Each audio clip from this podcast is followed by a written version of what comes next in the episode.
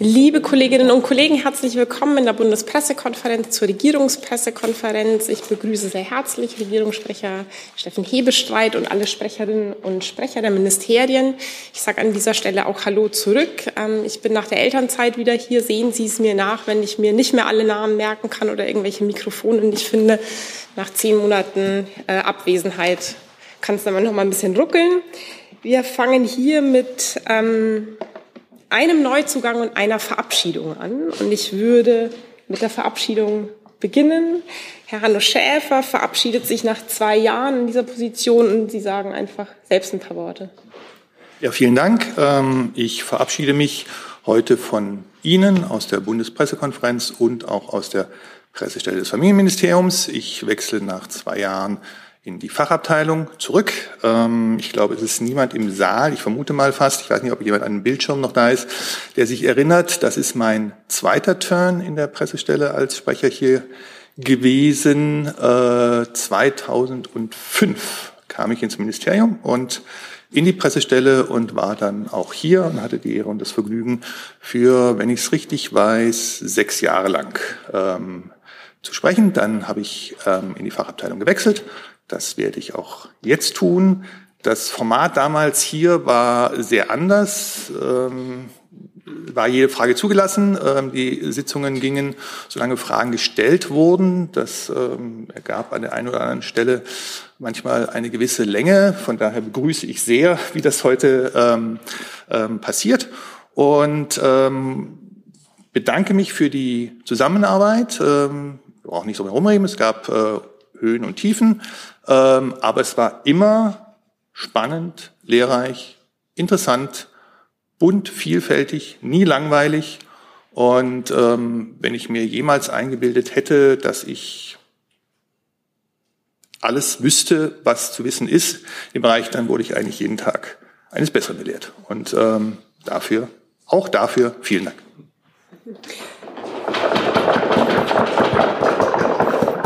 danke auch Ihnen. Das freut mich, dass Sie die BBK so in Erinnerung äh, behalten. Äh, einen guten Wechsel, einen guten Neustart. Schön, dass Sie hier waren und vielen Dank, dass Sie uns immer Rede und Antwort standen. Und dann möchte ich äh, neu begrüßen Herrn Schulz, Bert Schulz für das Ernährungsministerium, Landwirtschaftsministerium. Auch Sie dürfen sich gerne selbst vorstellen. Herzlich willkommen schon mal von meiner Seite. Ja, ich mache es ein bisschen kürzer. Mein Name ist Bert Schulz. Ich bin seit drei Monaten Sprecher im Bundesministerium für Ernährung und Landwirtschaft. Ich war früher lange Zeit als Tageszeitungsjournalist ähm, beschäftigt unterwegs und freue mich jetzt von hier aus über eine konstruktive, gute Zusammenarbeit mit Ihnen. Vielen Dank. Ja, herzlich willkommen. Ich glaube, ein Mitgliederverzeichnis haben Sie schon bekommen, dass Sie wissen, mit wem Sie es hier so zu tun haben. Und dann starten wir wie immer freitags zuerst mit den Terminen des Kanzlers für die nächste Woche. Herr. Ja, und ich beginne bereits am Sonntag oder für Sonntag, das habe ich in der vergangenen Woche ja schon angesungen, äh, beginnt die Reise des Bundeskanzlers zur VN-Generalversammlung nach New York. Es geht los am Sonntagnachmittag. Einige Inhalte haben wir dazu Ihnen ja auch schon ein Briefing am Mittwoch war es, glaube ich, mitgeteilt. In den vergangenen Tagen hat sich das Programm noch ein bisschen weiter verfestigt. Hier nun also der aktuelle Stand wie geplant am Montag Teilnahme am sogenannten SDG-Gipfel Sustainable Development Goals zum Auftakt der VN-Woche. Hier wird der Bundeskanzler eine Rede halten.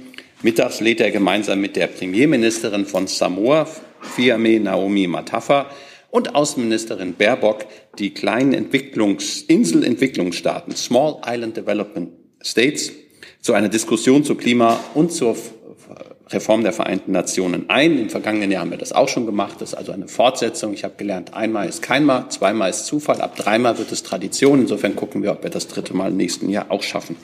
Abends wird der Bundeskanzler gemeinsam mit den Bundesministerinnen Baerbock, Lemke und Schulze den Jubiläumsempfang zu 50 Jahre Deutschland in den Vereinten Nationen begehen. Sie wissen, 1973 sind sowohl die Bundesrepublik als auch die damalige Deutsche Demokratische Republik Mitglieder der Vereinten Nationen geworden. Am Dienstag nimmt der Bundeskanzler an der feierlichen Eröffnung der 78. VN-Generalversammlung teil. Im Anschluss tauscht er sich mit afrikanischen Staaten zur Reform der Global Governance aus. Abends steht dann seine Rede vor den Delegierten der UN-Vollversammlung an. Am Mittwoch wird er dann voraussichtlich am Klimagipfel des VN-Generalsekretärs teilnehmen und bei einer offenen Debatte des VN, ich muss mal VN sagen, Sicherheitsrates zur Ukraine sprechen. Und abends wird ihm dann der Global Citizen Award des Atlantic Councils verliehen. Zudem werden natürlich zahlreiche Treffen mit Staats- und Regierungschefs stattfinden, um die aktuellen globalen Herausforderungen zu besprechen.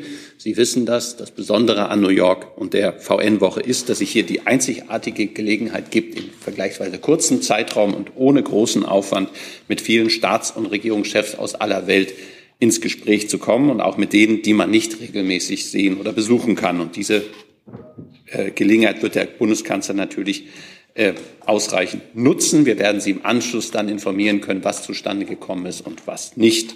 Die Rückreise ist für Mittwoch, 20. September abends geplant, Rückkehr in Berlin am, ähm, gegen Mittag am Donnerstag.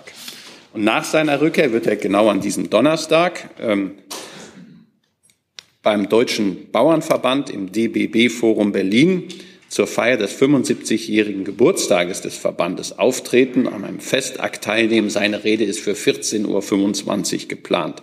Der Bundeskanzler wird die Gelegenheit nutzen, den Landwirtinnen und Landwirten Deutschlands für ihre tagtägliche harte Arbeit zu danken, mit der sie dafür sorgen, dass wir alle mit guten und gesunden Lebensmitteln versorgt werden. Und zugleich leisten sie einen wichtigen Beitrag zur globalen Ernährung. Beim notwendigen Transformationsprozess aufgrund des fortschreitenden Klimawandels oder veränderten Verbrauchererwartungen, insbesondere bei der Tierhaltung, wird die Bundesregierung den Landwirten und Landwirten ein verlässlicher Partner sein. Und dann am Freitag, kommenden Freitag, 22. September, wird der Bundeskanzler um 19 Uhr eine Rede anlässlich der Festveranstaltung zu 175 Jahre Diakonie halten. Die Diakonie ist der soziale Dienst der evangelischen Kirchen Sie engagiert sich für Menschen in Not und setzt sich insbesondere für diejenigen ein, die am Rande der Gesellschaft stehen und auf Hilfe angewiesen sind. Diese besondere Engagement würdigt der Bundeskanzler. An der Festveranstaltung im Berliner Museum für Kommunikation werden auch Vertreterinnen und Vertreter aus Politik, Kirche, Diakonie und Wohlfahrtsverbänden teilnehmen und der Termin ist presseöffentlich. Soweit die absehbaren Termine des Bundeskanzlers in der kommenden Woche. Vielen Dank bis hierher. Gibt es Fragen zu den Terminen des Kanzlers? Das sehe ich nicht. Dann machen wir weiter mit einer Reiseankündigung vom Auswärtigen Amt. Ja, vielen Dank. Ergänzend an das, was der Regierungssprecher schon angekündigt hat, kann ich Ihnen auch noch erzählen, dass Außenministerin Baerbock von Sonntag bis Donnerstag an der 78. Generaldebatte der Generalversammlung der Vereinten Nationen in New York teilnehmen wird. Ähm, der Regierungssprecher hat schon erwähnt, dass ein, für Deutschland sozusagen ein ganzes Team vor Ort ist. Das trägt natürlich dem Umstand Rechnung, dass diese Generaldebatte eine ganz besondere ist, denn der Beitritt Deutschlands zu den Vereinten Nationen jährt sich ja am kommenden Montag zum 50. Mal. Wie beim letzten Jahr wird auch diese Generaldebatte natürlich vom russischen Angriffskrieg auf die Ukraine und der damit verbundenen eklatanten Verletzungen der UN-Charta und den globalen Konsequenzen daraus überschattet. Aber gleichzeitig ist es uns natürlich ein Anliegen, die vielen anderen drängenden Herausforderungen der Welt auch in den Fokus der diesjährigen UN-Woche zu rücken, so zum Beispiel die Klimakrise, die Umsetzung globaler Partnerschaften und nachhaltiger Entwicklung und die Prävention künftiger Pandemien mit drei hochrangigen Veranstaltungen zu globaler Gesundheit. Die Außenministerin wird in New York eine Vielzahl von Terminen und Arbeitstreffen wahrnehmen. Davon sind natürlich noch viele im Fluss. Bereits jetzt kann ich sagen, dass geplant sind Treffen mit ihren Amtskolleginnen und Kollegen aus der Türkei, aus Armenien, aus Aserbaidschan, Indonesien, Mexiko, Australien und Neuseeland. Äh, und es wird auch Treffen im EU, im G7 und im Kreis der Gruppe der Vier geben. Danke auch dafür. Gibt es dazu eine Nachfrage? Ja, der Kollege hinten. Moment, ich sehe das Mikro jetzt hier nicht. Das ist an. Ja, jetzt. Äh, hallo, ich bin Ali Hassan von äh, Iran International TV. Ähm, ähm, ich habe zwei Fragen. Ähm, erstmal hätte ich gerne wissen, ob das Frau äh, Baerbock in New York mit iranischen äh, Diplomaten äh, sich treffen wollen. Und äh, die zweite Frage ist das über die Atomprogramm. Äh, Deutschland, Frankreich und Großbritannien wollen äh, restliche Atomsanktionen gegen Iran nicht aufheben. Und äh, wenn Teheran seine Atombombe, also Atombombeprogramm weitermacht und nicht mit der IEEA kooperiert, wird das Snapback aktiviert? Danke. Ja, gern zu Ihrer ersten Frage. Die Termine, die ich ankündigen kann, habe ich angekündigt. Ich kann jetzt heute keine derartigen Termine verkünden. Ähm, und zu Ihrer zweiten Frage, in der Tat ähm, äh, gibt es mir vielleicht einmal kurz Gelegenheit, das auch nochmal in den Kontext ähm, einzuordnen. Also in der Tat haben ja die E3 gestern den Koordinator des JCPOA gemeinsam darüber unterrichtet, dass wir beabsichtigen, die ähm, äh, sozusagen die proliferationsbezogenen Maßnahmen im Nuklearbereich sowie Sanktionen in Bezug auf Waffen- und Trägertechnologie nach dem sogenannten Transition Day, der ja am 18. Oktober ist, aufrechtzuerhalten. Ähm, wir tragen damit dem Rechnung, dass der Iran seit über vier Jahren gegen seine Verpflichtungen aus dem JCPOA verstößt und ähm, darüber haben wir eben jetzt ähm, informiert und ähm, äh, sehen diese Entwicklung mit Sorge und ergreifen deshalb diesen Schritt. Dann eine Nachfrage dazu von Herrn Tofinier. Herr Wagner, nochmal zum JCPOA. Ist aus Ihrer Sicht der JCPOA jetzt tot oder bleibt es weiterhin der Schlichtungsmechanismus für eine Lösung zum iranischen Nuklearprogramm? Also wir sehen, ich glaube, man muss einmal grundsätzlich festhalten, dass wir die nuklearen Schritte, die der Iran ja unternimmt, mit großer Sorge sehen und ähm, das äh, mit großer Sorge natürlich auch sehen für die Auswirkungen, die das regional und auch global haben kann. Ähm, es ist der Iran, der gegen das JCPOA ähm, verstößt. Ähm, wir haben uns immer an dieses Abkommen gehalten. Und ähm, sozusagen, was jetzt passiert, einfach damit man es nochmal technisch versteht, ist, dass wir ja sozusagen dafür sorgen, dass nicht durch automatische Fristen UN-Sanktionen einfach wegfallen. Deshalb ersetzen wir diese jetzt durch autonome EU-Sanktionen und somit bleibt es im Grunde bei der alten Lage. Das heißt, aus Ihrer Sicht bleibt der JCP der Schlichtungsmechanismus. Und was sind die nächsten Schritte jetzt? Also wie geht man jetzt weiter vor in dem Fall Iran? Also für uns ist ganz wichtig zu unterstreichen, dass wir uns weiterhin für eine diplomatische Lösung einsetzen. Ähm, das ist äh, sozusagen, ähm, wir lösen jetzt weder zusätzliche Sanktionen aus, noch äh, lösen wir den Snapback-Mechanismus aus, sondern es bleibt bei der bei der Lage, in der es im Moment ist. Und ähm, äh, wir sind auch bereit, unsere Entscheidung zurückzunehmen, wenn der Iran seinen Verpflichtungen aus dem JCPOA nachkommt. Es ist aber so, und das muss man feststellen, dass der Iran seit viereinhalb Jahren gegen die Verpflichtungen aus dem JCPOA verstößt. Hier ist Tyler, hier kommt die Werbung. Für uns selbst. Kommerzfreier Journalismus seit 2013, nur möglich durch deine Unterstützung. Schau in die Infos wie. Gibt es weitere Fragen dazu, Herr Steiner? Ja, kurze Nachfrage dazu, Herr Wagner. Ähm, wenn ich das richtig verstehe, ist es ja so, dass es bislang eigentlich auf UN-Level Sanktionen waren. Jetzt sollen nur die EU-Sanktionen, sicherlich auch die US-Sanktionen, entsprechend verlängert werden. Ähm, waren Sie im Gespräch mit anderen Nationen darüber, dass die ebenfalls Sanktionen dann unilateral gegen den Iran verhängen, im Kontext dessen, dass das ja äh, offensichtlich auf UN-Ebene momentan schwierig ist? Und vielleicht beschreiben Sie kurz, woran das scheitert momentan. Also vielleicht nochmal, weil es sehr technisch ist, ja, alle aufgrund des Nuklearprogramms gegen Iran in Kraft befindlichen Sanktionen werden auch nach dem 18. Oktober, diesem sogenannten Transition Day, auf EU-Ebene und durch das Vereinigte Königreich weiter umgesetzt. Und bei der Übernahme der bisher UN-basierten Listung, das ist ja der technische Schritt, der dann erfolgen wird, als EU-autonome Sanktionen, ähm, äh, äh, werden sozusagen Namen von, also da kommt es jetzt zu Anpassungen, aber im Grunde ist es ein, ein, ein, ein Umsetzen dieser Sanktionen jetzt dann auf EU, auf EU-Ebene. Und wir werben natürlich sozusagen gegenüber Drittstaaten auch nach Wegfall der UN-Sanktionen die Beschränkungen mit Bezug auf Verbote äh, bei zum Beispiel Transfer von Raketentechnologie und weiterem umzusetzen. Dann als Nachfrage dazu nochmal haben Sie versucht, mit anderen Nationen bereits in Kontakt zu treten? Ich gehe mal davon aus. Und welche Erfolge oder Misserfolge haben Sie dabei erzielen können? Also ich kann nochmal auf das verweisen, was ich eben gesagt habe. Uns treibt mit großer Sorge die nuklearen Bestrebungen des Irans um. Und das ist natürlich ein Gesprächsthema mit vielen Partnern auf dieser Welt. Dann Herr Jung dazu noch. Herr Wagner, es gibt ja ähm, sogenannte Indirect Talks ähm, zwischen den USA und dem Iran, also dem Weißen Haus und Teheran.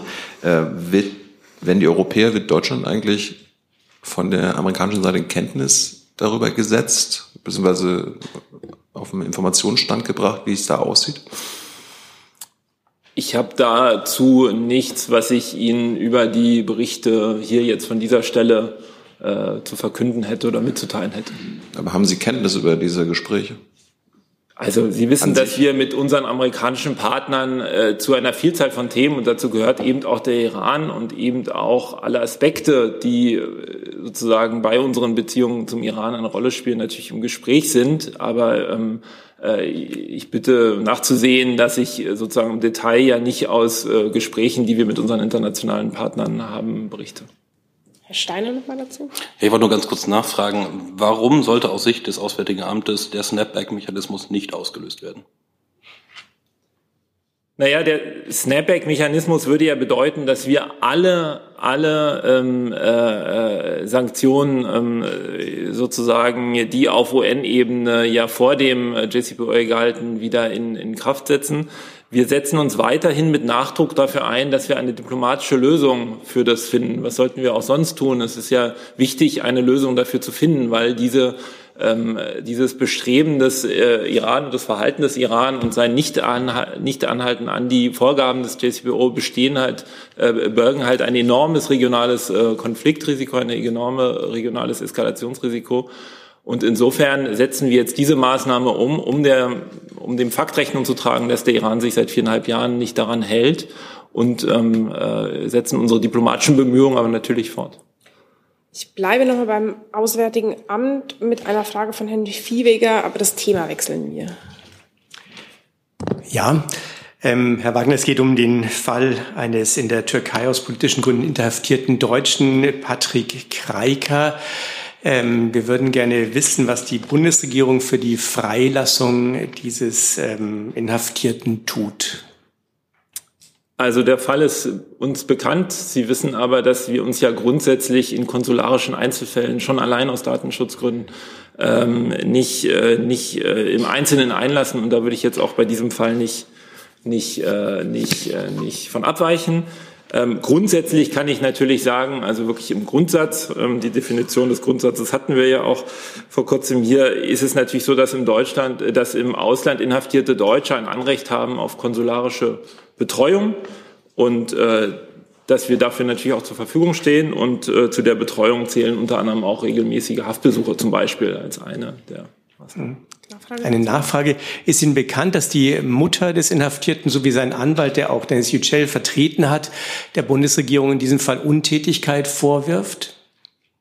Also ich habe ja gesagt, der Fall ist uns bekannt und die Berichte sind uns bekannt, aber sehen Sie es mir nach, dass ich mich in Einzelfällen einfach nicht zu, de, zu, zu Konsularfällen einlassen kann. Auch nicht zu dem Vorwurf der Untätigkeit ich mache mir diesen, also ich bestätige diesen Vorwurf nicht. Ähm, äh, ich habe ja gesagt, was wir unternehmen und was wir tun, äh, können normalerweise in konsularischen Fällen, aber ich bitte davon, ich, ich bitte dafür Verständnis, dass ich in Einzelfällen auch schon allein aus Gründen des Datenschutzes darauf nicht eingehe. Dann mache ich thematisch weiter mit einem vorangemeldeten Thema nochmal von Herrn Jung. Fangen wir mit Thüringen mal an. Danke. Hebestreit, mich würde mal eine äh, Stellungnahme vielleicht des Kanzleramts interessieren. Die CDU und FDP haben mit der AfD gestern eine Senkung der äh, Grundsteuer in Thüringen durchgesetzt. Wie beurteilt der Kanzler das gemeinsame Sache machen mit Rechtsextremisten? Ich darf ergänzen, es ist die Grunderwerbssteuer, nicht die Grundsteuer. Aber das macht nichts. Ähm, so sehr es mich locken würde, gehört zu, leider zu der Aufgabenbeschreibung eines Regierungssprechers nicht, sich zu einzelnen landespolitischen Entscheidungen zu äußern. Das haben wir schmerzlich festgestellt, nachdem einer Vorgängerregierung, das war glaube ich auch zum Thema Thüringen, sich dazu ähm, geäußert worden ist. Deshalb muss ich mich da etwas schmal machen. Grundsätzlich ist es so, dass der Kampf gegen Rechtspopulismus in Deutschland ein wichtiges Anliegen ist, auch dieser Bundesregierung und äh, die äh, Ministerinnen und Minister der Bundeskanzler und auch alle die Regierung tragenden Parteien haben sich dazu in der Vergangenheit glaube ich, ausführlich eingelassen und Sie haben auch schon reagiert nach den jüngsten Ereignissen in Thüringen. Und insoweit ähm, ist das jetzt eine Frage, die die CDU beantworten muss ähm, und äh, auch das für sich rechtfertigen. Ich kann es von dieser Stelle aus nicht tun. Das ist ja erstens die CDU und die FDP, die, das, die dort gemeinsame Sache gemacht haben. Der Kanzler, ich bezog mich auf ein Interview im August, da hat er nochmal gesagt, äh, es darf und kann keine Zusammenarbeit mit, äh, mit der AfD geben. Da hat er sich nochmal auf die Kommunen bezogen. Jetzt haben wir ja im Bundesland, wo das passiert. Äh, bleibt es bei seiner Grund, äh, grundsätzlichen Aussage oder hat er vielleicht sogar Verständnis dafür? Und ähm, ist das jetzt ein Dammbruch, vielleicht unabhängig von dieser einzelnen politischen Maßnahme, die wir dort erlebt haben? Ich kann sagen, dass der Bundeskanzler bei seiner Überzeugung, die Sie eben richtig zitiert haben, natürlich bleibt. Alles Weitere, auch die Beurteilung dieser Situation, da sind mir in diesem Fall die Hände gebunden. Sie kennen die Einschätzung des Bundesverfassungsgerichtes zu dieser Frage und da kann ich mich von dieser Stelle ähm, leider nicht weiter zu einlassen. Aber Sie haben ja zu Recht, Herr Jung, die grundsätzliche Haltung des Bundeskanzlers dazu geäußert. Herr Steiner, Ihre Meldung auch dazu? Ja. Ich würde gerne wissen, ob Herr Scholz denn äh, in, im Kontext dieser Ereignisse Kontakt aufgenommen hat nach Thüringen und wenn ja, mit wem? Da ist mir nichts zu bekannt, ehrlich gesagt. Herr Jung dazu nochmal? Vielleicht nochmal das Familienministerium, das ja auch ähm, für Demokratiestärkung äh, zuständig ist, Kampf gegen Rechtsextremismus. Wie bewertet denn die Ministerin das gemeinsame Sache, gemeinsame Sache machen mit Rechtsextremisten in Thüringen? Herr Jung, ich kann Ihnen keine andere Antwort geben als der Regierungssprecher eben. Ich kann nur darauf hinweisen, dass äh, der Ministerin wie ähm, auch dem Ministerium ähm, ähm, sehr wichtig ist, ähm, wie lebendig, ähm, aktiv und kraftvoll unsere Demokratie ist. Ähm, das schlägt sich unter anderem darin nieder, dass ähm, das große äh, Programm Demokratie leben ähm, trotz der Vorgaben, die dieses Jahr die Regierung sich vorgenommen hat bei den Kürzungen im Haushalt, nicht getroffen äh, war und äh, entschieden wurde, dass dieses Programm unangetastet finanziell so weiter läuft und gefördert wird wie bisher.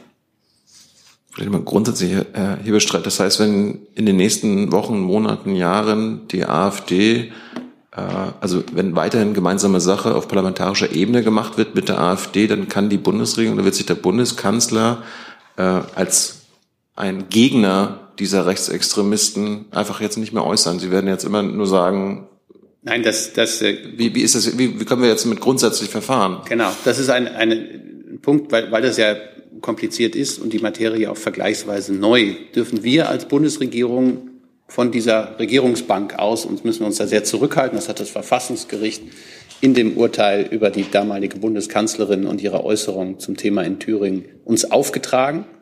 Der Bundeskanzler ist natürlich alles in einem. Er ist Parteipolitiker, er ist Bundestagsabgeordneter und er ist äh, Bundeskanzler und damit Regierungsmitglied. Als Regierungsmitglied muss er sich maximal zurückhalten. Die anderen beiden Positionen, die er in seiner Position vereint, äh, sind davon unbetroffen. Allerdings ein Regierungssprecher, der ein Regierungsamt, ein ausschließliches Regierungsamt hat, kann es nicht. Sorgt dafür, dass ähm, es Situationen gibt, an denen man sich sehr zurückhalten muss und äh, Stellungnahmen abzugeben und andere Positionen, wo er natürlich ähm, aus seinem Herzen keine Mördergrube machen muss und das dann auch bekannt geben kann. Ich gehe zu Frau Markmeier mit dem Thema der Kindergrundsicherung und da lasse ich vermutlich das Mikrofon des Familienministeriums gleich mal an. Frau Markmeier, bitte sehr. Ja, Bettina Markmeier, EPD. Ich habe eine Frage ans Familien-, ans Arbeits- und ans Finanzministerium. Es hieß am Mittwoch, bei der Kindergrundsicherung gäbe es noch juristische und technische Details zu klären. Ähm, ich wüsste gerne, wie weit Sie sind.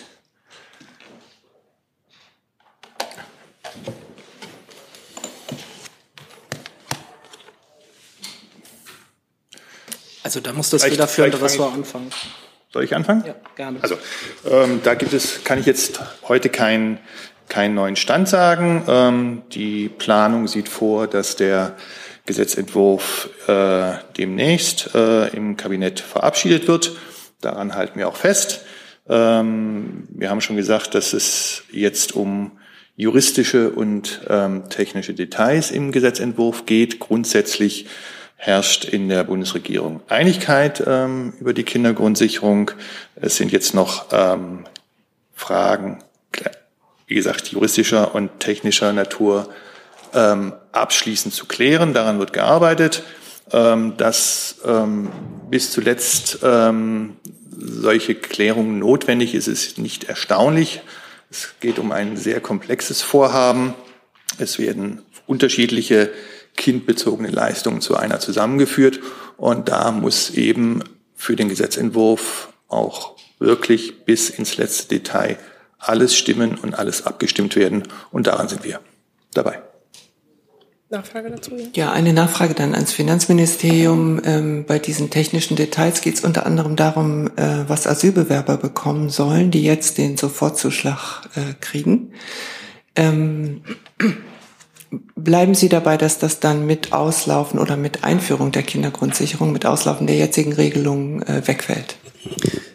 Also zunächst ähm, möchte ich mich den Ausführungen des Familienministeriums anschließen. Was die Zusammenarbeit angeht, ähm, vielleicht auch nochmal ergänzen, dass auf den Fachebenen aller beteiligten Ministerien gerade sehr intensiv und sehr kollegial auch ähm, daran gearbeitet wird, eine schnellstmögliche ähm, Umsetzung in einen finalen Referentenentwurf zu erzielen. Ähm, was die konkreten Inhalte dieser Beratung angeht, bitte ich um Verständnis, dass wir uns an der Stelle nicht dazu äußern, aber ich kann Sie noch darauf verweisen, dass sich Minister Lindner ja in einem Interview mit der Rheinischen Post zu diesem Thema geäußert hat. Nochmal Nachfrage, ja? Weil sich Minister Lindner geäußert hat, möchte ich das gerne genau wissen. Das kann ich nachvollziehen, aber ich kann Ihnen aus internen Beratungen hier keine weiteren Details geben. Dann mache ich thematisch mal weiter. Ich glaube, thematisch geht es weiter mit Frau Klaßmann. Achso, dazu noch eine Frage? Unmittelbar dazu? Zur Kindergrundsicherung? Meine Frage, wann ist denn damit zu rechnen, dass es ins Kabinett kommt? Das kann ich beantworten. Da habe ich das bisher gesagt und dabei bleibe ich auch sehr zeitnah. Und im kommenden Mittwoch ist keine Kabinettssitzung und insofern können Sie alles weitere sich ausrechnen. Okay, dann Frau Klaßmann. Ja, angeblich äh, bereiten das Kanzleramt und das Wirtschaftsministerium einen neuen Vorschlag äh, zur Güte vor äh, nach dem äh, Hickhack um den Industriestrompreis, und zwar einen Vorschlag zur Entlastung von Unternehmen äh, durch eine Ausweitung der sogenannten Strompreiskompensation, was dann vielleicht auch äh, jetzt auf EU-Ebene noch wettbewerbsrechtliche Fragen aufwerfen würde. Wir wüssten aber gerne erstmal, äh, können Sie das bestätigen? Wäre das ein gangbarer Weg? Vielleicht Herr Hebelstreit und das äh, ja, Wirtschaftsministerium.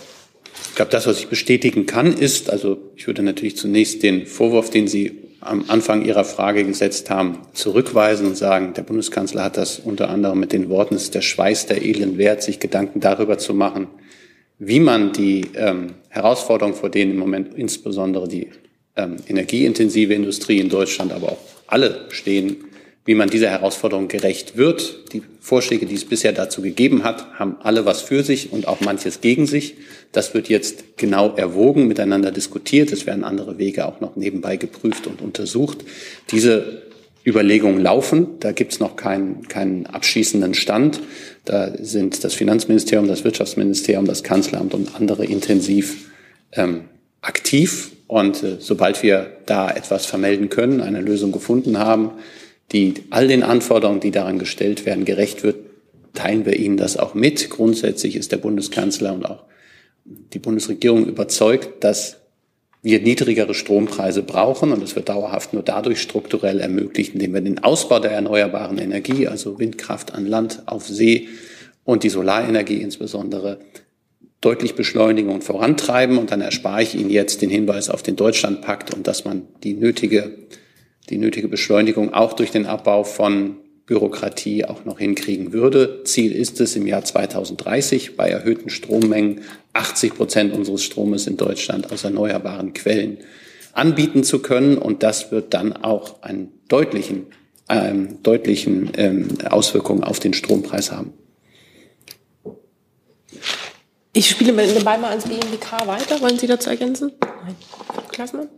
Äh, ja, ich hätte noch eine Nachfrage. Wenn Sie das gewichten müssten, äh, der hohe Strompreis äh, und die überbordende Bürokratie in Deutschland, äh, welcher Faktor äh, trägt stärker bei zur aktuellen wirtschaftlichen Flaute? Das kann ich relativ klar gewichten. Das ist der russische Angriffskrieg, der russische Überfall auf die Ukraine, der die Energieversorgung in Europa und insbesondere in Deutschland massiv verändert hat. Sie wissen, dass wir ähm, in Windeseile neue LNG-Terminals haben errichten müssen. Sie wissen, dass die Energie oder die Preise für Energie auf den Weltmärkten sich deutlich erhöht haben. Und das ist die Konsequenz daraus, dass jetzt die Energiepreise so hoch sind, wie sie sind. Sie sind deutlich niedriger, als sie vor einem Jahr waren. Auch das sind die Bemühungen, den Bemühungen geschuldet, denen viele, auch die Bundesregierung in den vergangenen Monaten getätigt haben. Aber sie sind immer noch deutlich höher als vor dem Krieg ähm, oder dem russischen Überfall auf die Ukraine. Und insofern ist das die Hauptursache. Und der nächste Punkt ist jetzt, dass wir in einem, einer Transformation uns befinden hin zum klimaneutralen Wirtschaften. Das heißt, weder Erdgas noch Kohle noch Erdöl sollen dauerhaft zur Energiegewinnung Verwendung finden. Das heißt, da sind erstmal Investitionen nötig, sind äh, klassisch, man muss Leitungen bauen, man muss ein neues Wasserstoff-Pipeline-Netz schaffen. Das sind alles Punkte, die jetzt angegangen werden. Da geht es auch um, um die äh, Netze, die ertüchtigt werden müssen. Das sind massive privatwirtschaftliche Investitionen, die staatlich auch noch gefördert werden. Und ähm, all das ist im Augenblick sorgt dafür, dass die Strompreise höher sind, als es die Industrie über viele Jahre gewohnt gewesen ist.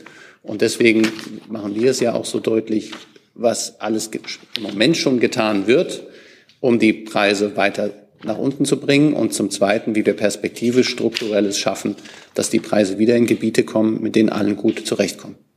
Herr Jung dazu? Ich habe eine Verständnisfrage an Herrn Severin, der immer noch Herr Heim heißt. Ähm, weil Herr Hebestreit gerade klimaneutrales Wirtschaften und damit fossilfreies Wirtschaften angesprochen hat. Können Sie mir kurz erklären, dieser Industriestrompreis, den sich Ihr Haus vorstellt, würde der dann auch äh, fossil generierten Strom subventionieren? Weil mit, also immer noch sind ja 50 Prozent des Stroms fossil produziert in Deutschland. Ähm, das kann ja nicht das Ziel sein, neue fossile Subventionen zu schaffen. Also bezieht sich der Industriestrompreis nur auf Strom aus Erneuerbaren? Herr Hebestreit hat gesagt, dass wir uns dort in einem Diskussionsprozess befinden, der verschiedene Optionen beinhaltet, auch Konzepte, die wir vorgelegt haben, aber auch neue Ideen. Und wir können jetzt nichts Einzelnes herausgreifen, weil das Ergebnis einfach noch nicht da ist. Aber aus Sicht des Klimaschutzministeriums verstehe ich das richtig, dass es äh, keine neue Subvention von fossil generiertem Strom geben darf? Gesagt, ist das Ihr Ziel? Wie gesagt, wir sind mit eigenen Ideen dabei. Das ist ein konstruktiver Prozess und wir können jetzt tatsächlich dazu nichts sagen. Herr Bestreite, wie ist, wie ist das für den Kanzler? Ist das ihm egal? Ich glaube, wir haben ja umfangreich jetzt dargelegt, worin wir gerade, was wir am Überlegen sind. All diese Fragen, auch die, die Sie aufwerfen, muss man wägen. Man muss auch sehen, dass man nicht aus gutem Willen ähm, Schaden anrichtet, weil man gewisse Sachen nicht bedacht hat äh, oder gewisse Auswirkungen. Es muss natürlich so sein, dass wir nicht eine, äh, eine Situation erzeugen, in denen der nötige beschleunigte Ausbau der erneuerbaren Energien äh, in Mitleidenschaft gezogen wird, weil die Notwendigkeit dafür nicht mehr so gesehen wird. Und insofern will all das bedacht sein. Und das wird es auch. Und deswegen machen wir uns die Gedanken. Und klar ist, dass die Bundesregierung sehr genau um die Problematik weiß. Und sie weiß auch, dass es keine einfachen Lösungen auf diese komplizierte Herausforderung gibt. Aber dann basteln wir an einer weniger einfachen Lösung. Frau Klassmann, ja, äh, nachdem Herr Hebestreit meine Frage eben so elegant umschifft hat, indem er mir die Ursachen des hohen Strompreises erklärt hat, wo ich gar nicht nachgefragt hatte, versuche ich es mal bei Herrn Dr. Severin.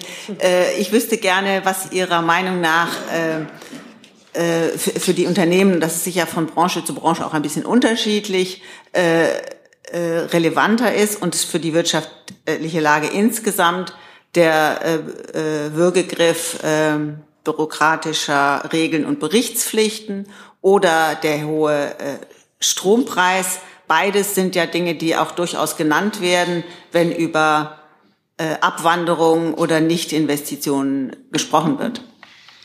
Ja, das ist Teil der Diskussion. Es handelt sich um zwei Baustellen von mehreren und die ökonomische Wirkung dieser beiden Baustellen, dieser beiden Bedingungen auf das Wirtschaften der Unternehmen kann ich nicht gegeneinander wichten. Wichtig ist, dass wir jetzt als Bundesregierung und auch durch unser Haus eine Initiative gestartet haben, den Bürokratieabbau voranzubringen. Es sind verschiedene Maßnahmen dort vorgesehen, vor allem einen Praxischeck, um wirklich mal zu gucken, wo sind die Berichtspflichten, welche Kosten treten dann ein. Und wenn man diese Kosten einmal ermittelt hat, dann kann man auch von mir aus versuchen, das mal mit den Energiekosten in Vergleich zu bringen. Aber gegenwärtig ist es auch nicht erforderlich zu sagen, das ist wichtiger als das andere, sondern wir haben hier zwei Baustellen, die an, an denen beiden gearbeitet wird mit vielen anderen Sachen zusammen. Dann mache ich thematisch mal weiter und bin bei einer Frage des Kollegen in der Mitte von Ihnen aus gesehen links. Alexander Budwig vom ARD Hauptstadtstudio. Eine Frage zum Thema Migration und Italien an Herrn Hebestreit und das äh, BMI. Ähm, der Chef der Lega, Matteo Salvini, spricht angesichts der Lage auf Lampedusa von einem äh, Kriegsakt. Nun hat Deutschland vor kurzem ja die Aufnahme von Flüchtlingen aus Italien gestoppt. Wird die Bundesregierung diese Haltung angesichts der Lage auf Lampedusa nochmal überdenken? Ich kann dazu sagen, dass wir die Situation in Lampedusa mit Sorge äh, beobachten. Deutschland hat sich immer wieder solidarisch auf europäischer Ebene gezeigt und wird das auch weiter tun. Äh, an dieser Stelle wurde am Montag äh, schon dargelegt, dass aktuell keine Interviews für weitere Überstellungen aus Italien im Rahmen des freiwilligen Solidaritätsmechanismus stattfinden. Diese Interviews können aber jederzeit wieder beginnen, wenn Italien seine Pflicht, Flüchtlinge nach den Dublin-Regeln wieder zurückzunehmen, erfüllt. Darüber hinaus will ich darauf verweisen, ähm, in welch großem Umfang Deutschland Flüchtlinge aufnimmt und versorgt. Aktuell sind 1,08 Millionen Ukrainerinnen und Ukrainer, die nach dem äh, Ausbruch des russischen Angriffskriegs äh, geflüchtet sind in Deutschland. Wir haben mehr als 200.000 Asyl-Erstanträge im laufenden Jahr. Und ich will auch darauf verweisen, dass Deutschland sich auch weiterhin im Rahmen des europäischen Solidaritätsmechanismus engagiert. Erst gestern wurden 100 Personen aus Zypern übernommen. Und ich denke, grundsätzlich kann man auch sagen, dass die aktuelle Situation zeigt, wie wichtig es war, äh, dass man sich auf europäischer Ebene zu zentralen Punkten des gemeinsamen europäischen Asylsystems geeinigt hat, dass auch eine äh, faire Lastenteilung und Solidarität unter den Mitgliedstaaten vorsieht. Nachfrage an Herrn Hebestreit. Herr Hebestreit, ähm, wie hoch sehen Sie die Gefahr, dass sich Italien jetzt eventuell aufgrund äh, mangelnder Solidarität auch von Deutschland äh, aus dem EU-Asylkompromiss verabschiedet? Darüber möchte ich jetzt überhaupt nicht spekulieren. Ich würde auch den ähm, Hinweis der mangelnden Solidarität wirklich zurückweisen. Deutschland ist sehr solidarisch und hat sehr, sehr viele Flüchtlinge aufgenommen und nimmt auch weiterhin Flüchtlinge auf. Im Augenblick ist es so, dass die Zusammenarbeit, was die Rückführung nach Italien angeht, im Augenblick nicht gegeben ist und ähm, wir deswegen an dieser Stelle ähm, ein Signal nach Italien gesendet haben. Aber das würde ich jetzt nicht als ein grundsätzliches, ähm, eine grundsätzliche Absage an alles werten. Wichtig ist aber, dass das ein gemeinsames europäisches Problem ist, vor dem auch niemand gefeit ist und sich niemand wegducken kann. Deshalb war es eine große Leistung, unter anderem der Bundesinnenministerin, dass es zu einer gemeinsamen Vereinbarung über einen neuen gemeinsamen europäischen Asylmechanismus, ein Asylsystem gekommen ist im Juni. Und das gilt es nun mit Leben zu füllen und umzusetzen. Klar ist auch, dass die Länder, die hauptsächlich erstmal Flüchtlings, ähm, also die Länder sind, den Flüchtlingen als erstes nach Europa kommen, aufgrund ihrer geografischen Lage mit dieser Situation auch nicht alleingelassen werden können. Und da ist insbesondere Deutschland massiv seit vielen Jahren, wie Sie wissen, aber auch in den letzten Monaten äh, solidarisch an der Seite dieser Länder. Sie kennen die Zahlen sowohl als, aus der Ukraine als auch aus anderen europäischen Ländern, die zu uns gekommen sind. Ähm, und das behalten wir auch bei. Herr Jung, auch dazu?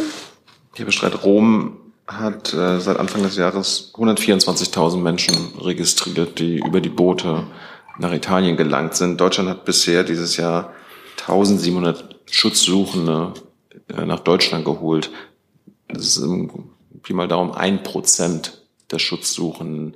Sie würden trotzdem sagen, dass Deutschland sich als größtes Land Europas sehr solidarisch mit Italien und den Schutzsuchenden zeigt? ohne die Zahlen jetzt nachprüfen zu können, sind es, glaube ich, etwa drei, ja, lass mich kurz ausreden, Herr Jung, 300.000 ähm, Flüchtlinge, die in diesem Jahr in Deutschland zusätzlich zu den ukrainischen Flüchtlingen bisher aufgenommen worden sind. Ähm, ich weiß auch nicht, ob die 1.700, auf die Sie zählen, das sind die registrierten Flüchtlinge, wie viel Unregistrierte da auch noch zusätzlich durch die durch Europa äh, nach Deutschland gekommen sind, ist auch noch eine andere Situation. Insofern würde ich vorsichtig sein. Ich glaube, und das wird auch innerhalb der Europäischen Union von niemandem bestritten, dass Deutschland sich maximal solidarisch zeigt ähm, in der Frage der, der Flüchtlingssituation. Und Sie haben ja auch ähm, deutlich gemacht, wenn Sie vergleichen, was viele andere Länder tun, wie wichtig unser Engagement ist und bleibt. Ich, ich beziehe mich auf die Überstellung äh, durch das sogenannte freiwillige europäische äh, den freiwilligen europäischen Solidaritätsmechanismus. Und Sie hatten sich ja auf mit der Aussage, dass Sie sich sehr solidarisch zeigen, ja. auf Italien bezogen. Ja. Und wenn man nur ein Prozent der äh, Hilfsbedürftigen aufnimmt? Naja, das ist jetzt wieder mit den Äpfeln und den Birnen. Ich glaube, 80 Prozent der Flüchtlinge, die in Deutschland anlanden, sind vorher überhaupt nicht registriert worden, obwohl sie, außer sie sind ähm, disappariert als Harry Potter, Anhänger weiß man, was das ist, äh, sind vorher auf jeden Fall in Berührung mit europäischen Ländern gekommen. Vielleicht ist das ein Hinweis, Teil der Antwort Ihrer Frage, die Sie suchen. Dann komme ich nochmal zu Ihnen zurück, ja. Herr Beschreibt, ich würde auch nochmal nachfragen wollen, weil ich noch nicht so ganz verstanden habe, äh, wie wollen Sie denn die Situation mit Italien auflösen oder anders gefragt, mit welcher Position wird Deutschland denn beim nächsten Treffen des Solidaritätsmechanismus auftreten? Ohne diesen Gesprächen vorgreifen zu wollen, habe ich ja gerade gesagt, es gibt zwei Seiten einer Medaille. Das eine ist die Überstellung im Solidaritätsmechanismus von Flüchtlingen, die aus Italien nach Deutschland geholt werden sollen und hier unterkommen können. Und auf der anderen Seite abgelehnte Asylbewerber beziehungsweise diejenigen, deren, die zurückgenommen werden müssen, aus Deutschland nach Italien. Und dieser, ähm, dieser Teil des Deals, wenn man so will, der wird im Augenblick seitens der italienischen Regierung nicht äh, eingelöst. Und deswegen unterhalten wir uns mit unseren Freunden in Rom dass ähm, wir da wieder beide Mechanismen ins Laufen kriegen. Dann komme ich nochmal zum Herrn, zu Herrn Viehweger mit einer arbeitsrechtlichen Frage. Das ist eine Frage ans BMAS. Ähm, Herr Heim dürfte wieder einen Platz wechseln. Am Montag startet das Dialogverfahren zum Thema kirchliches Arbeitsrecht. Es sind ja verschiedene Ministerien beteiligt, aber Ihr Ministerium ist federführend. Welche Erwartungen haben Sie an diesen Dialogprozess? Was könnte da am Ende bei rauskommen? Vielen Dank. Äh, Sie haben recht. Am 18. September findet die Auftaktveranstaltung zum Dialogprozess zum kirchlichen Arbeitsrecht unter Federführung des BMAS statt. Der Dialogprozess soll dazu dienen, einen Prüfauftrag aus dem Koalitionsvertrag umzusetzen. Äh, danach soll gemeinsam mit den Kirchen geprüft werden, inwiefern das kirchliche Arbeitsrecht dem staatlichen Arbeitsrecht angeglichen werden kann. Verkündungsnahe Tätigkeiten sollen dabei ausgenommen bleiben, aber Gegenstand der geplanten Erörterung sollen sowohl individual als auch kollektivrechtliche Aspekte des Arbeitsrechts sein. Ähm, kurze Nachfrage, soll das heißen quasi, dass dann das Tarifrecht künftig beispielsweise auch in den Kirchen gilt und nicht mehr der sogenannte dritte Weg oder was würde das anders, welche Konsequenzen könnte das haben? Also ein Dialog ist ja immer ein Ort, an dem man erstmal miteinander redet und, ähm, und sich auch Zeit nimmt und es, sofern es eben Ergebnisse gibt, ähm, dann werden wir auch hier darüber informieren. Dann hat Herr Jung eine klimapolitische Frage vorab angemeldet. Mich würde erstmal das Thema russisches Öl interessieren. Dann machen wir das. Äh, Herr Severin, ähm, wir hatten das im Anfang des Jahres hier schon ähm, als Thema, da, da waren noch Vermutungen im Raum. Äh, mittlerweile gibt es da Zahlen vom Statistischen Bundesamt. Mich würde interessieren, wie sich Ihr Ministerium den massiven Anstieg von äh, Einfuhren von Mineralölerzeugnissen aus Indien erklärt. Da die haben sich in den ersten sieben Monaten dieses Jahres verzwölffacht. Und mit dem Wissen, dass die Inder äh, massiver Importeur von russischem Öl sind. Die Zahlen sind uns natürlich bekannt. Ähm, Europa importiert kein russisches Öl mehr, das ist richtig. Und wir beobachten die Lage insofern, als wir uns angucken, auf welche Weise, auf andere Weise andere Mineralölprodukte nach Europa kommen. Aber eine genaue Interpretation für diese Veränderung im Handelsmuster habe ich nicht. Welche ähm, Nachforschungen stellen Sie denn konkret an, um herauszufinden, ob dieses indische Öl, beziehungsweise die indischen Mineralölerzeugnisse äh, nicht aus russischem Öl gewonnen wurden? Und Herr Wagner, ich glaube, Sie sind für die Sanktionen zuständig.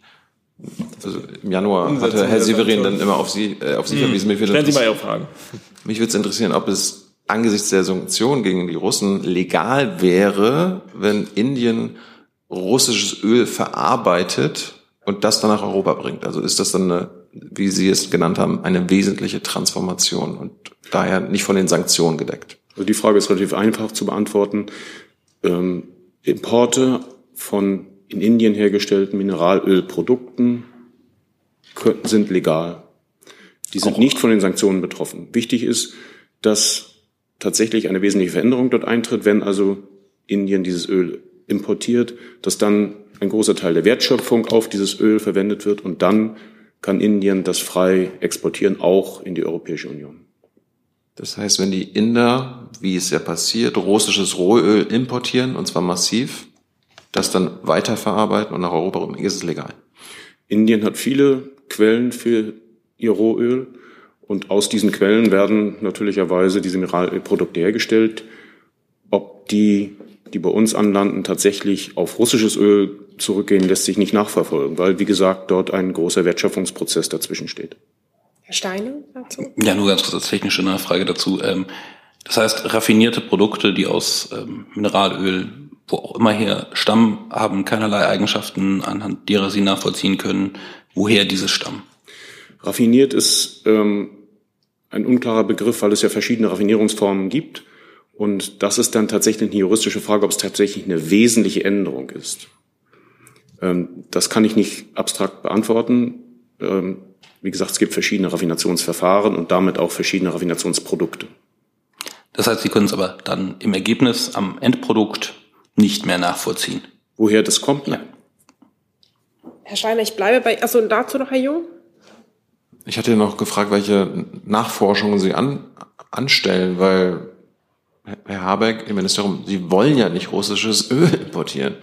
Also Das ist tatsächlich eine, ein wesentliche, eine wesentliche Frage, wie wirksam die Sanktionen sind und welche Möglichkeiten es für Russland gibt, sie zu umgehen und welche Möglichkeiten wir haben, diese Umgehungen der Sanktionen und zu erkennen und dagegen vorzugehen und auch um Maßnahmen zu treffen, die die Wirksamkeit dieser Sanktionen zu erhöhen. Das ist Beobachtungsgegenstand für sehr viele Produkte. Wir haben auch schon mehrmals hier darüber diskutiert und natürlich auch gerade auf dem Ölmarkt. Und auch die anderen Länder der EU, auch die Kommission selber, beobachten ständig, auf welche Weise die Sanktionen eingehalten werden, nicht eingehalten werden, ob es dort Rechtsverstöße gibt, ob die Sanktionen wirksam sind. Und diesen Mechanismus gehört natürlich auch dazu, die Sanktionen zu verändern, anzupassen. Das wird ja auch ständig getan. Dann Herr Steiner mit einer offenen Frage noch. Ja, genau. Ich habe äh, ein anderes Thema. Ähm, der, äh, wir haben im Zug von Costco und Ähnlichem sehr viel darüber gesprochen, was mit deutschen Firmen passiert, die bei denen ausländische ähm, Anteilseigner einsteigen. Jetzt soll der in Deutschland sehr marktgängige ähm, Anbieter AVM verkauft werden. Sie kennen ihn wahrscheinlich eher von den Fritzboxen und Ähnlichem. Ähm, da würde mich interessieren, ich glaube, es geht ans BMI an der Stelle, vielleicht können auch andere helfen, ähm, ob nach heutiger Rechtslage dieses Unternehmen, was sehr weit verbreitet ist, mit seinen Produkten, ob das unter kritische Infrastrukturen im Begriff fällt oder nicht. Das müsste ich Ihnen tatsächlich nachliefern. Da war das Mikro noch aus. Oh, pardon. Äh, das müsste ich Ihnen nachliefern. Gibt es, Sie sind ja gerade dabei, das ähm, NIS-2-Umsetzungsgesetz zu machen und das Kritis-Dachgesetz. Gibt es irgendwelche Bestrebungen, dort auch Hersteller von weit verbreiteten Produkten mit aufzunehmen? Das vielleicht kann es eines der anderen Häuser auch mit beantworten, wenn Sie es gerade nicht wissen. Das BMWK, ja. Mhm. Also hier geht es um Investition- Investitionsprüfrecht und das übergeordnete Element ist immer die Gefährdung der öffentlichen Ordnung und Sicherheit. Das ist auch, nachdem wir mehrmals in mehreren Stufen das Investitionsprüfrecht verschärft haben, ist das weiterhin das Kriterium. Und nach diesem Kriterium richtet sich auch eine Einschätzung hinsichtlich dessen, ob dieses Unternehmen kritische Infrastruktur herstellt, dafür verantwortlich ist, darauf Einfluss nimmt. Und das wäre das Kriterium. Mehr als diese allgemeine Aussage ist zurzeit nicht möglich. Okay, dann hat Frau Klaasmann eine weitere Frage. Ja, zu einem anderen Thema. Herr Atta wäre da gefragt. Äh, und zwar wüsste ich gerne äh, angesichts dieses äh, Evaluierungsberichts zur letzten Waffenrechtsreform, ähm, ob die Ministerin dann jetzt einen neuen Anlauf nimmt. Sie hatte ja mal einen ähm, internen Vorschlag erarbeiten lassen für eine weitere Reform, wo es unter anderem darum ging, abzufragen, ähm, ob Menschen psychische ja, äh, Gründe haben, die gegen eine äh, Waffenerlaubnis sprechen. Äh, und der andere Punkt war, dass man ähm, Kriegswaffen ähnlich aussehende halbautomatische Waffen äh, äh, verbieten wollte. Jetzt wüsste ich gerne, jetzt wo die Evaluierung vorliegt, die ja, glaube ich, vom Koalitionspartner FDP immer eingefordert worden war, wie geht der Prozess jetzt weiter? Wird dieser alte Vorschlag, äh, so wie er ist, nochmal dann äh, angeschaut und direkt ins Kabinett gegeben? Das müsste ich Ihnen tatsächlich auch nachreichen. Das äh, ja, kümmern wir uns darum. Dann Herr Schmidt-Denker, da sehe ich jetzt, Sie sind eine Reihe weiter hinten. Ja, ja. Mhm. ja danke schön. Eine Frage äh, in Sachen Taurus-Lieferung äh, oder auch Nichtlieferung an Herrn Hebelstreit und auch an Frau Hutzi vor den äh, Besprechungen in New York, wo das Thema ja sicherlich äh, Ukraine und eben auch Waffenlieferungen äh, besprochen wird, und dem Rammstein-Treffen am kommenden Dienstag. Und auch vor dem Hintergrund, dass ja drei Abgeordnete der Ampel einen Brief geschrieben haben, wo sie auch den Kanzler ermuntert haben, doch über die Taurus-Lieferung positiv nachzudenken und vor der möglichen Entscheidung der Amerikaner Langstreckenraketen zu liefern, denn das ist ja auch im Gespräch dort in den USA und vor dem Hintergrund, dass der Kanzler immer sagt, es muss alles mit, ab, mit den Alliierten, mit den Verbündeten abgesprochen sein. Gibt es denn da, um es kurz zu machen, eine Bewegung in Sachen Taurus? Da kann ich keinerlei Bewegung feststellen. Ich würde auch, also es gab den Brief der wenig überraschenden Unterzeichner, die da sich immer wieder dazu zu Wort melden, um Aufmerksamkeit zu bekommen. Es gibt ähm, ganz klare Position, die wir deutlich gemacht haben. Ich kann auch nicht bestätigen, dass die amerikanische Seite an dieser Stelle, was Sie unterstellt haben. Was wir immer sagen, ist, dass wir in engen, vertrauensvollen Gesprächen mit all unseren Partnern solche Fragen diskutieren. Kann im Augenblick, weil gerade eine Agenturmeldung läuft äh, des Verteidigungsministers, ähm, ich glaube, das Argument, das er macht, ist, dass das dann nicht auf den Zeitpunkt ankommt, ob man zwei Wochen kürzer oder länger miteinander diskutiert und Entscheidungen trifft, sondern dass diese Entscheidungen eben sehr genau abgewogen werden müssen mit all ihren Weiterungen, die eine solche schwerwiegende Entscheidung mit sich bringt. Ähm, wenn die Interpretation, die ich in dieser Agenturmeldung ähm, jetzt in der Überschrift lese, nämlich äh, der Verteidigungsminister kündige in zwei Wochen wäre diese Entscheidung, würde diese Entscheidung getroffen werden, wäre das eine extreme Überinterpretation, sondern so wie er es mir gegenüber auch nochmal eben deutlich gemacht hat, ist es so, dass er gesagt hat, da kommt es dann auf ein oder zwei Wochen mehr oder weniger Diskussionszeit nicht an, sondern das ist eine Entscheidung, die sich niemand leicht macht. Aus, zum, zurück zum Aus, ähm, Ausgangspunkt Ihrer Frage. Ich kann da, und das habe ich hier an dieser Stelle in den vergangenen Tagen und Wochen fast mantrahaft wiederholt, keinerlei ähm, neue ähm, Neuigkeit absehen zum jetzigen Zeitpunkt. Ich würde vielleicht nochmal die Gelegenheit nutzen, auch abseits von Taurus, denn wir haben Taurus ständig im Fokus, nochmal darauf hinzuweisen, dass wir nach den USA der zweitstärkste Unterstützer der Ukraine sind. Wir liefern wahnsinnig viel Material, wir bilden die Menschen aus, ähm, äh, finanziell, äh, da läuft so wahnsinnig viel und wir richten uns nach den Bedarfen der Ukraine und der Bedarf ist in erster Linie, so ist das äh, bei uns ähm, äh, bekannt, ähm, Air Defense, Luftverteidigung, gepanzerte Fahrzeuge, Artilleriemunition. Und da unterstützen wir unsere Freunde und Partner nach besten Kräften. Nachfrage dazu, ja. Kurze Nachfrage auch aufgrund ähm, der Gespräche der Ministerin, deswegen vielleicht auch das Auswärtige Amt in Kiew ähm, vergangene Woche, da wo das ja dann doch sehr äh, um dieses Thema ging und der Minister, ähm, der ukrainische Minister gesagt hat, was soll das Ganze? es wird ja doch irgendwann geliefert, also macht es doch gleich, um Menschenleben zu retten. Ähm, das ist jetzt auch nicht ein Punkt, der die Bundesregierung äh, zum beschleunigten Nachdenken anregt? Richtet sich das ans, naja, ja. ans Auswärtige also, Amt, weil es ja die Ministerin war, die das Gespräch führt, aber natürlich auch an die beiden. Die Ministerin hat sich ja dazu geäußert, auch bei dieser Pressekonferenz. Und ich habe im Übrigen dem, was der Regierungssprecher jetzt gesagt hat und die Kollegin vom BMVG nichts hinzuzufügen. Aber vielleicht gibt mir das nochmal die Gelegenheit, weil wir auch wieder in so eine, so eine Dynamik hineinkommen. Also das sind keine beschleunigtes Nachdenken, haben Sie es jetzt genannt. Das sind doch, das geht doch nicht darum, dass, das, dass der Vorgang vom Schreibtisch hinten runtergerutscht ist und sich keiner damit befasst, sondern das sind wirklich weitreichende Fragen, die sich damit stellen. Die Kollegin Ruzzi hat schon mal deutlich gemacht, was Deutschland nach den USA mit Abstand die stärkste Unterstützung, sehr umfassende, sehr wirksame, würde der Bundeskanzler sagen, Waffen in der Luftverteilung, bei der Artillerie und auch moderne Kampfpanzer, eine Diskussion, die wir lang und breit hatten, seitdem wir sie geliefert haben, interessiert das gar keinen mehr. Das ist auch interessant. Und jetzt gibt es die neue Waffengattung, die wiederum viele andere sehr weitreichende Fragen stellt, die man nicht einfach in einen Abwägungsprozess, und so habt ihr es ja schon immer so gemacht, und ihr kommt von 5000 Helmen und jetzt seid ihr bei den Kampfpanzern. Und jetzt zickt ihr darum. Ist, sondern das sind wirklich schwerwiegende Abwägungen, die man sehr genau miteinander gehen muss, diese Abwägung, und auch international miteinander absprechen muss. Und äh, da gibt es auch keine Blaupause.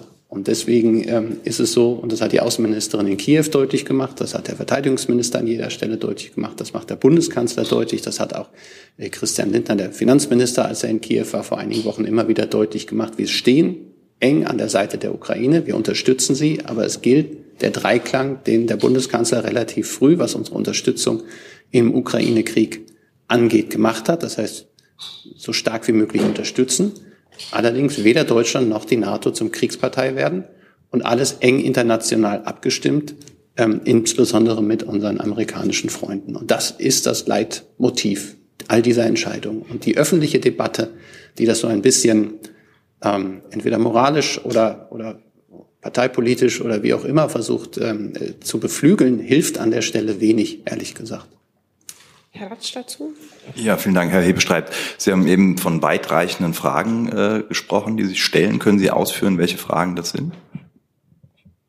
Das könnte ich, mache ich aber an dieser Stelle nicht, weil ich diese Diskussion nicht weiter befeuern möchte. Ich glaube, was allen bekannt ist, dass das äh, Fluggeräte, äh, hätte ich, dass das Marschflugkörper sind mit einer großen Reichweite, die auch ähm, nicht nur das ukrainische Staatsgebiet, zu dem wir ja territoriale Integrität und Souveränität der Ukraine ähm, ist deutlich zählen, sondern also die fliegen weit, weit darüber hinaus oder können so fliegen und das sind Fragen, die sich dann an diese Thematik anstellen. Herr Jung dazu? Ja, kurze Lernfrage, Frau Ruzzi. Ähm, hat Ihr Ministerium Kenntnisse ähm, über die jetzt gelieferten, von Deutschland gelieferten Kampfpanzer, Leopard 1 und Leopard 2 äh, wie sind die alle noch im Einsatz in der Ukraine auf dem ukrainischen ähm, Kriegsfeld? Ähm, sind welche zerstört worden? Sind gerade welche in Reparatur? Können Sie uns da Zahlen liefern? Ich kann äh, diesen Wunsch nachvollziehen, aber das sind ähm, Zahlen, die natürlich einer militärischen Sicherheit, einer operativen Sicherheit ähm, äh, zugrunde liegen. Und von daher bitte ich um Verständnis, dass ich mich dazu nicht anlassen kann. Können Sie uns sagen, ob die von der USA gelieferte Streumunition mithilfe deutscher, also von Deutschland gelieferten Waffen eingesetzt wird bzw. eingesetzt werden kann? Dazu liegen mir keine Erkenntnisse vor. Herr Jung, habe ich das vorher richtig verstanden, dass Ihre klimapolitische Frage sich erübrigt hat? Hätte ich noch. Hätten Sie noch. Dann machen wir ich, die als letztes. Wenn ich darf, danke. Weil ich geht an, weiteres habe. Ich versuche es mal bei Herrn Severin und bei Herrn Zimmermann, Umweltministerium. Ähm, diese Woche gab es eine neue Studie vom, äh, unter anderem von Herrn Rockström, dem äh, Präsidenten des Potsdam Institut für Klimafolgenforschung und seinen Kollegen, die besagt hat, dass sechs der neun planetaren Grenzen mittlerweile überschritten sind. Äh, die planetaren Grenzen gelten ja als sogenannter sicherer Handlungsraum der Menschheit. Und mich würde interessieren, da das Ziel der Bundesregierung sich ja nur auf die eine planetare Grenze, nämlich Klimawandel, bezieht, nämlich klimaneutral bis 2045, hat denn die Bundesregierung auch bezüglich der anderen acht planetaren Grenzen Ziele? Wenn ja, welche sind das? Welche anderen acht planetaren Grenzen sind es? Das ist laut Herrn Rockström und den Klimaforschern äh, neben dem Klimawandel Verschmutzung durch Chemikalien, das Ozonloch, die Aerosole in der Atmosphäre, Versauerung der Ozeane, Phosphor- und Stickstoff, Stickstoffkreislauf, Süßwasserverbrauch, die Abholzung der Wälder und der Verlust von ökologischen Funktionen. Das sind die neuen planetaren Grenzen. Die müssen wir alle einhalten. Sechs davon haben wir mittlerweile überschritten. Das ist ja fast ein Katalog, den wir im Koalitionsvertrag finden. Denn viele dieser, vielleicht nicht unter diesem Begriff, aber viele dieser Ziele sind dort darin verankert. Nicht nur die Klimasachen, sondern auch viele der anderen Sachen, die Sie genannt haben, der anderen planetaren Grenzen. Und wir stellen ja ständig auch Bilanzen auf hinsichtlich dessen, welche Ziele wir aus dem Koalitionsvertrag schon erfüllt haben. Und da würde sich das einordnen, aber da kann ich im Einzelnen nicht dazu Auskunft geben, weil ich im Detail nicht darüber informiert bin, über die. Ja, genau, dann ergänze ich gerne mal. Also, ähm, wie der Kollege schon gesagt hat, dieser wissenschaftliche Ansatz ähm, ist jetzt nicht unbedingt eins zu eins übertragbar auf die Arbeit der Bundesregierung, aber dass allgemein unstrittig ist, dass die Menschheit über die Grenzen der natürlichen Lebensgrundlagen des äh, Planeten lebt, das ist ja klar. Ähm, insofern spiegelt sich das natürlich auch in unserer Arbeit wider, was wir adressieren müssen. Und ich glaube, Sie wissen, dass äh, Ministerin Lemke und das Bundesumweltministerium ähm, bei jeder ähm, dazu passenden Gelegenheit adressieren, dass wir global es mit drei ökologischen großen Krisen zu tun haben, die sich überlagern, die sich bedingen. Das heißt, auch wenn man mal was Positives nennen will, ein Fortschritt äh, in einem Bereich kann auch den anderen Bereichen helfen. Und das sind namentlich die Klimakrise, das Artenaussterben und die Verschmutzungskrise. Entsprechend engagieren wir uns natürlich auch massiv sowohl international, also Sie wissen, ähm, das Weltnaturschutzabkommen von Montreal kann ich nennen. Jetzt ganz aktuell ähm, stehen wir kurz vor der Unterzeichnung ähm, des UN-Hochseeschutzabkommens. Es gibt, ein, gibt Arbeiten an einem Plastikabkommen, äh, bei dem sich oder bei denen sich Deutschland massiv engagiert und national wir für unseren Bereich adressieren mit dem Aktionsprogramm Natürlicher Klimaschutz ähm, einen wichtigen Handlungsbereich. Und ähm, ich glaube, es wurde auch schon öfter gesagt, mit den vier Milliarden, die es dafür ähm, in den nächsten Jahren gibt, so viel wurde noch nie für natürlichen Klimaschutz zur Verfügung gestellt.